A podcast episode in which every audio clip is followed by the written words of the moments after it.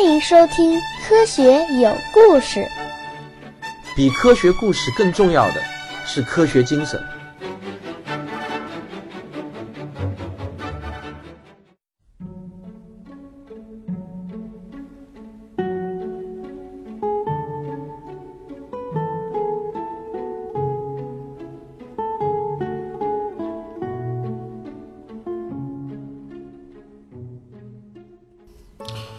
间的形状，相对论史话。我们今天继续往下讲。下面让我隆重介绍本书最重要的角色之一，来自荷兰的 Hendrik Anton Lorenz 先生。各位观众，还记得你们读中学的时候，老师让你们用手握住一个线圈，然后通过大拇指的方向来判断受力方向吗？大声回答我。对了，很好。你们都还记得左手定则和右手定则吧？什么？你们恨死他了？哦，可以理解。我那个时候也跟你们一样，都快分不清自己的左右手了。电子在磁场中受到的力，就是以洛伦茨先生命名的，叫做洛伦茨力。什么？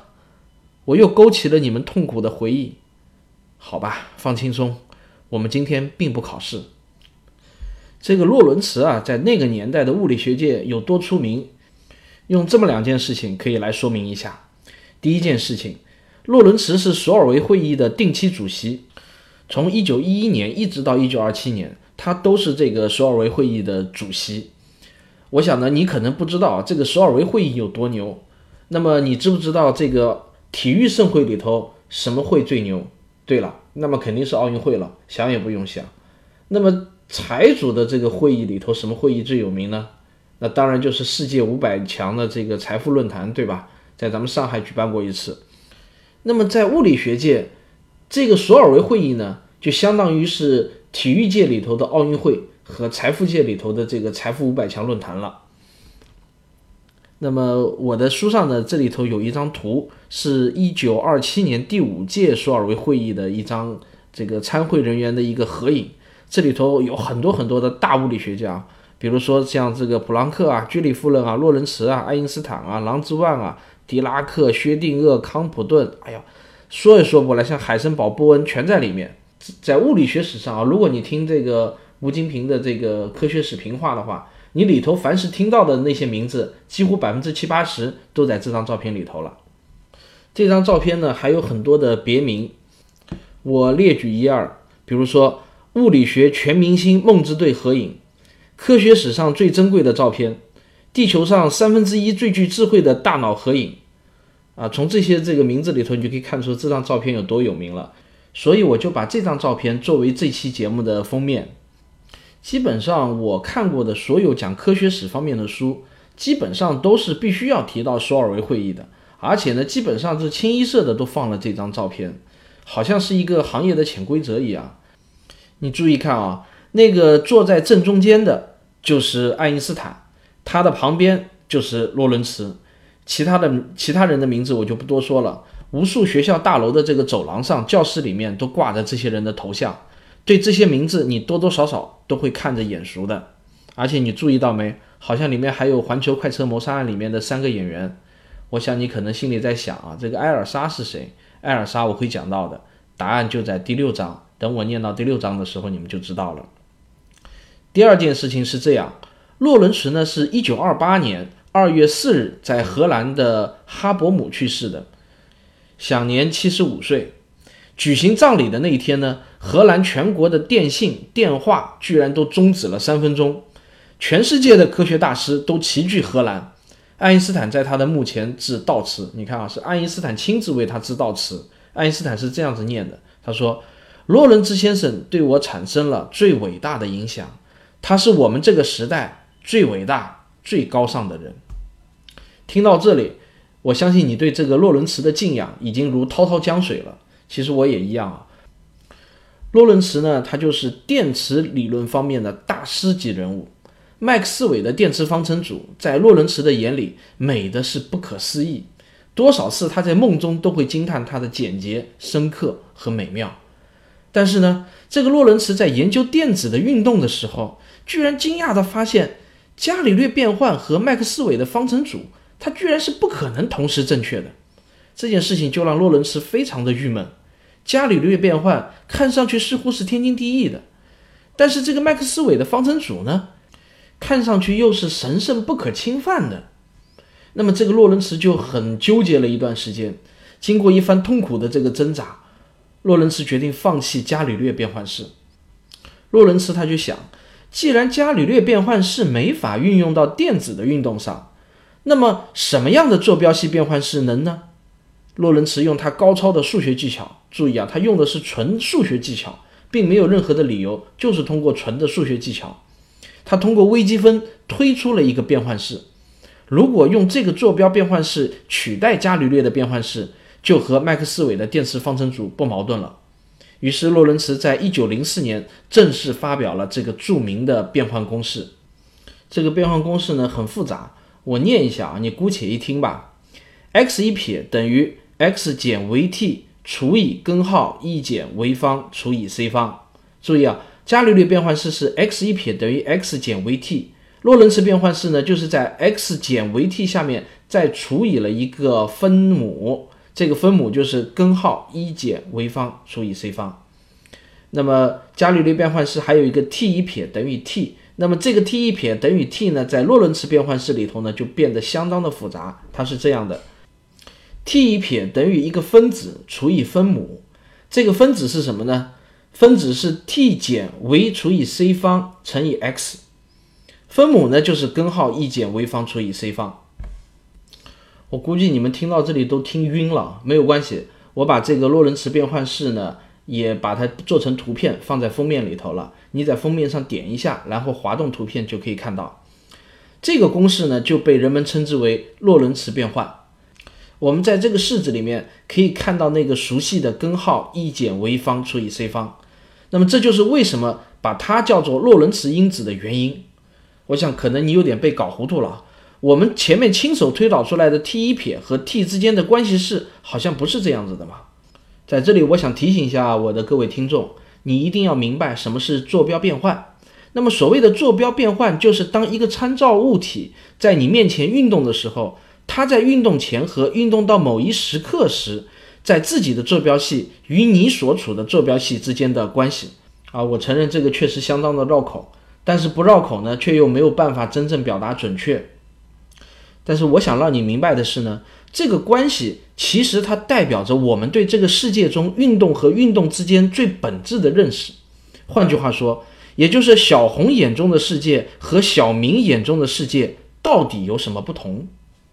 所以，在洛伦茨变换中的 t 代表的是时刻、时点，而我们之前那个时间和速度的公式中的 t 代表的则是时长或者说是间隔。我这里还要说明的是，在洛伦茨的心目中，变换所引入的量仅仅被看作是数学上的辅助手段，并不具有物理学的本质意义。这是洛伦茨犯的一个错误。洛伦茨的这个公式呢，一经发表。就引起了强烈的反响。要知道，在当时的物理学界，用今天的话来说，洛伦茨就是超级大牛，他是权威专家。所以，他这个变换式一经发表，就立即引起了强烈的反响。各界有就纷纷响应，有赞扬的，有拍马屁的，有质疑的，有惊讶的，当然也有大受启发的。比如当时还默默无闻的我们的小爱同志。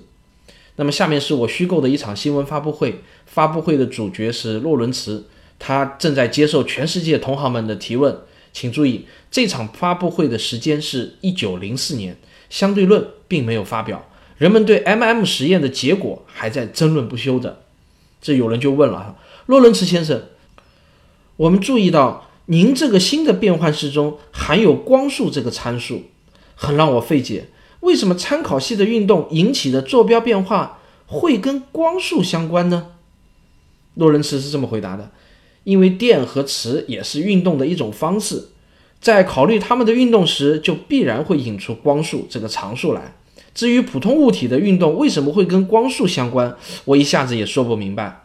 总之，我觉得普通物体的运动速度相较光速来说都小到可以忽略不计，对最终的结果似乎也没有什么影响。那么又有人问，先生，按照您这个公式，一列火车在运动的时候，如果车头取的坐标是 x 一，车尾取的坐标是 x 二，火车的长度就是 x 二减 x 一。根据这个新变换式，我做了一个简单的计算，我发现火车在运动的时候长度居然比静止的时候缩短了，这也有点太不可思议了吧？啊，这个洛伦茨他就回答，根据我的公式，结果确实是如你所说，虽然听起来呢很荒谬，但是我认为这是有可能的，而且有实验可以支持这个现象，那不就是著名的迈克尔逊莫雷实验吗？在这个实验中，我们之所以没有发现干涉条纹的变化，正是因为实验设备在随着地球运动的时候，在运动方向上长度会发生收缩，而这个收缩效应刚好抵消了光速的变化。所以呢，根据我的公式计算出来的结果和实验的结果也是吻合的，非常好。洛伦茨的这个回答啊，在我看来叫歪打正着。那么还有一个另外一个记者就问他。那您依然认为以太是存在的吗？洛伦茨回答说：“那当然，以太是一定存在的。我们总会在实验室里面把它揪出来。实际上，这个洛伦茨一一直到死啊，一直到爱因斯坦的相对论发表以后，他也不承认以太是不存在的。又有一个人他就问，在您的公式中，我还发现一个神奇的地方：时间 t 一撇跟速度 v 和光速 c 以及坐标 x 都有关系。坦诚地说。”这让我们很费解。难道时间的流逝是不均匀的吗？它还跟速度相关吗？这个洛伦茨就回答说：“啊，千万不要这么想，这只是一种数学的辅助手段而已嘛。时间就是时间，那是上帝主宰的东西，别想打时间的主意哦。”你看，这个洛伦茨脑子里头对时间绝对的这个观念的根深蒂固啊，是到了非常非常顽固的地步。那么又有人问。您仍然支持牛顿的绝对时空观吗？当然，毫无疑问，我是牛顿的绝对的拥趸。这个新闻发布会就在各界的热烈讨论中结束了。那一年，洛伦茨是五十一岁，在当时那个人的平均寿命只有四十几岁的年代，五十一岁已经可以算是一个老人了。那么，这个人年纪一大，往往就容易失去勇气和丰富的想象力。这就导致洛伦茨与伟大的相对论失之交臂。不过，这个洛伦茨虽然比爱因斯坦更早写出了流芳千古的这个公式，但是洛伦茨呢却看不穿皇帝的新衣，他没有大胆的抛弃以太，也没有大胆的突破牛顿的绝对时空观。在回答 t 一撇为什么会跟速度相关的时候呢，他也是含含糊糊，连自己都说服不了自己。在洛伦茨的脑子里头。绝对时空观是神圣不可侵犯的，他一直到死都没有放弃证实以太的存在。我呢注意到这样子的一个事实啊，在过去的这一百多年以来，物理学上取得的几乎所有重大的突破，都是杰出的科学家们在三十岁左右的时候取得的。所以这个量子力学呢，就更被戏称为“男孩物理学”。连爱因斯坦这样伟大的天才，在他人生中的后三十年，也没有取得什么重大的成就。有一句流传很广的话是这么说的：这个如果爱因斯坦在他三十八岁的时候死了，那么今天的这个世界不会有什么不同。所以在这里呢，我就想对我的听众说：如果今年你刚好正值二十来岁的大好青春年华，请接受我对你们的羡慕，因为你很有可能可以跨入男孩们的行列，而我呢，则已经奔四了，基本上在科学探索上是没有机会了。好了，念到这里，我们把我们的一号男主角爱因斯坦同志已经冷落了好久了。这时候，我相信小爱已经快要失去耐心了，他迫不及待地要求再次登场。经过前一段对于时间和速度关系的思考，小爱的思想就越来越成熟。根据两个基本原理，他又能推导出一些什么样的令人惊异的结果呢？让我们再次回到瑞士的伯尔尼专利局来一探究竟。仍然是我们那个已经很熟悉的专利局的那间办公室，唯一不同的是，有一次小爱在上班的时候偷偷做计算的时候呢，就被哈勒局长发现了。在了解了小爱的工作之后，这个哈勒局长对爱因斯坦那是相当的佩服，特别准许他可以在工作之余安心计算，还时不时的来跟小爱打听又有啥新鲜玩意出炉。哈勒后来成了小爱最忠实的粉丝，并以此自豪了一辈子。这一天，哈勒又来到了小爱的办公室，满怀期待地走到小爱的身边。啊，当然，下面这一段就是纯粹的我的虚构了。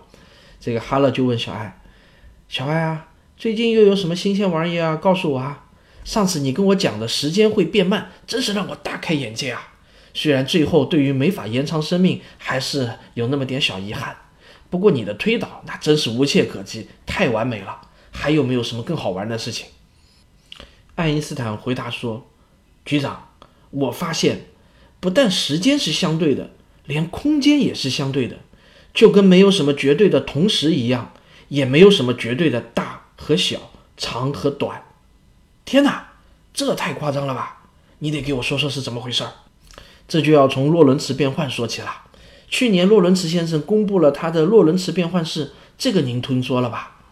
这个当然听说了啦。虽然我觉得伽利略变换式居然被推翻了，这事儿实在是有点令人难以置信。但是洛伦茨先生。可是大师级的人物，他的结论应该不会错吧？其实呢，从惯性系中物理规律不变和光速不变这两个原理出发，我也推导出了洛伦茨变换式。推导过程并不难，我给您演算一下。我们只要做这样的一个思维实验，让我们测量在两个坐标系内光在同一段时间走过的距离，因为光速不变，它们走过的距离是 c_t。和 CT 一撇，这爱因斯坦就边说边在草稿纸上画了一张草图，并且呢就开始熟练的演算起来了。这一算可就是写满了三十四页稿纸。最后呢，爱因斯坦就用他自己的方法推导出了两个和洛伦茨变换一模一样的公式。这个哈勒一看，大为惊叹：“哇塞，这太有趣了！你跟洛伦茨得出了同样的公式。”但是推导过程却有所不同。爱因斯坦继续说：“我们从洛伦茨变换式出发，让我们来研究一下关于长度的问题。”局长，你现在到一列飞驰的火车上去，火车上呢有一根铁棍，我们想测量一下，在我眼中铁棍的长度 L 和在你眼中铁棍的长度 L 零有什么不同？该怎么办呢？在此之前，我们先给长度做一个定义，好吧？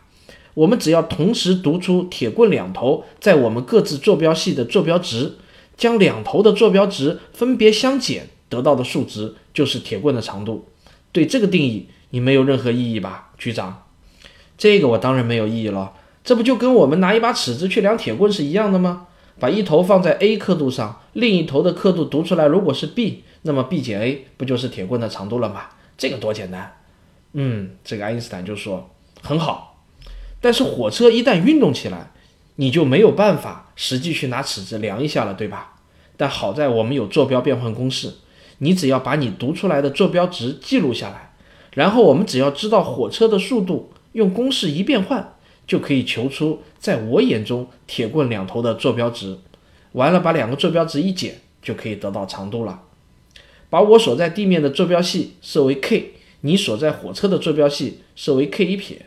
现在 k 一撇正在运动，于是我们就要用到坐标变换式来求出我眼中正在运动的铁棍的长度了。假设现在的坐标变换式是伽利略变换，我们很容易就可以通过计算得出一个结论：你我眼中棍子的长度是一模一样的。就像这样，x 二二一撇减去 x 一一撇等于括号 x 二减 v_t 减去括号 x 一减 v_t。公式一整理就等于 x 二减 x 一，这个小学生都会做，对吧？那么根据定义，这两个坐标值相减就得到了长度，于是我们就得到 l 零等于 l。但问题是，现在的坐标变换式已经不是伽利略变换了，我们刚刚推导出坐标变换式应该是洛伦茨变换，那就让我们用洛伦茨变换来计算一下运动中的铁棍的长度是多少吧。那么以下是一段啊，看上去眼花缭乱的公式啊，其实也不难懂。这些公式的演算呢，我就略过了。反正最后的结论是这样子：L 等于根号一减 v 方除以 c 方乘以 L 零。这个哈勒一看到这个结论，就迫不及待地说：“我理解了，我理解了。铁棍在运动方向上的长度缩短了，对吧？根号一减 v 方除以非 c 方总是小于一的，所以。”运动的物体在我们眼里会在运动方向上发生长度收缩现象。如果我在火车上，你会看到我变瘦了，但我的高度不会变。洛伦茨先生也得出了这个结果。啊，不对，那么如果火车的速度超过光速该怎么办呢？根号里面变成负数了。一个负数的长度是啥概念呢？爱因斯坦就说：“这谁也不知道会发生什么。负数的平方根是虚数，是没有意义的。”虽然洛伦茨先生也得到了长度在运动方向上收缩这个结论，但我跟他的解释却是不一样的。洛伦茨先生认为，这种长度收缩是由于某种压力效应产生的收缩，它并不是从光速不变这个原理出发的。而我的观点不一样，从我们刚才推导的过程也可以看出来，其实不需要用铁棍打比方，用任何东西打比方都可以得到同样的结果。我的结论是，爱因斯坦呢咳嗽了一下，顿了一下，搞得这个哈勒呢就迫不及待的就问是什么是什么。这个爱因斯坦就做了一个神秘的表情，回答说：“是空间本身收缩了，就跟没有绝对相同的时间一样，也没有绝对相同的空间。”牛顿先生再次错了。运动物体的收缩不是任何机械的、化学的、材料的原因，跟任何外力无关，这是我们这个宇宙的物理规律。看似空无一物的空间本身，也必须当做一个实体来看待。小爱说完，不由得就露出了得意的表情，看着局长。这个局长就赞叹道：“哇塞，太神奇了！小爱，你真够给力！今天的这个结论真是让我大开眼界啊！”爱因斯坦趁着局长高兴，突然说：“呃，局长，还有一个事情，我不知道当讲不当讲。”“哎呀，讲呀讲呀讲呀，有什么不当讲的？还有什么？快说快说！”这个爱因斯坦呢，就脸一红说：“局长。”我那个二级专利员的申请，您看是不是能再考虑考虑，帮我批了吧？谁知道这个哈勒脸上的笑容突然就消失了，板起脸震慑道：“爱因斯坦先生，公事是公事，一切都要按规矩、按流程办，明白了吗？”知道了，局长。好，今天这一期我们就讲到这里，下周接着为您讲。我是卓老板，我是吴京平，我是汪杰，我们是科学声音。我原计划呢，今天是要录《仰望星空》那个专辑的，但是为什么又录了这个《时间的形状》这个专辑呢？呃，实际上是这样子啊，这两周以来呢，我平均每天的睡眠时间呢都没有超过五个小时，因为我在赶一个手机 APP 产品的这个研发进度。每天敲代码呢，都要敲得飞起来了，几乎连睡觉的时间都没有，所以呢，做节目就显得比较有心无力了。那么今天的内测版总算出来了，我也可以这个洗一个澡，放松放松，然后做一期节目。本来打算是做《仰望星空》这个专辑的，但是我发觉一个晚上要弄一集出来呢，时间实在是不够。如果做的太仓促的话呢，就会让这个质量有所下降。所以我宁可推迟一点更新，也要保证这个一贯的这个节目质量。因此呢，我就决定啊，先来念一段这个时间的形状，因为这毕竟是写好的书嘛，所以呢，不用花太多的力气。说实话，今天这个讲着讲的，都有点讲的这个眼皮打架，都想睡觉了。所以今天这一期的节目呢，显得就没有太多的激情，讲话的声音呢，也比前几期节目要低了不少。这是我在这个 audition 里头看这个平均分贝看出来的。呃，明天就是端午节了啊，不对，准确的说，今天就应该是端午节了，因为我做这个节目的时候，现在已经是凌晨一点五十分了。我想祝大家端午节快乐，多吃几个粽子。在休假的这三天里面呢，我工作上的事情基本上就告一段落了。那么呢，我会花点精力来把《仰望星空》这个专辑的。内容好好组织整理一下，然后争取在这个端午节期间呢，再出一集仰望星空的节目。好了，实在是困得不行了，今天就讲到这里吧。四个小时以后呢，我还得去赶火车，从北京回上海。啊，大家哦不，那个还没讲，就是如果你喜欢我的节目的话呢，请点一下订阅，或者也可以为我打赏，以资精神鼓励。谢谢大家，再见。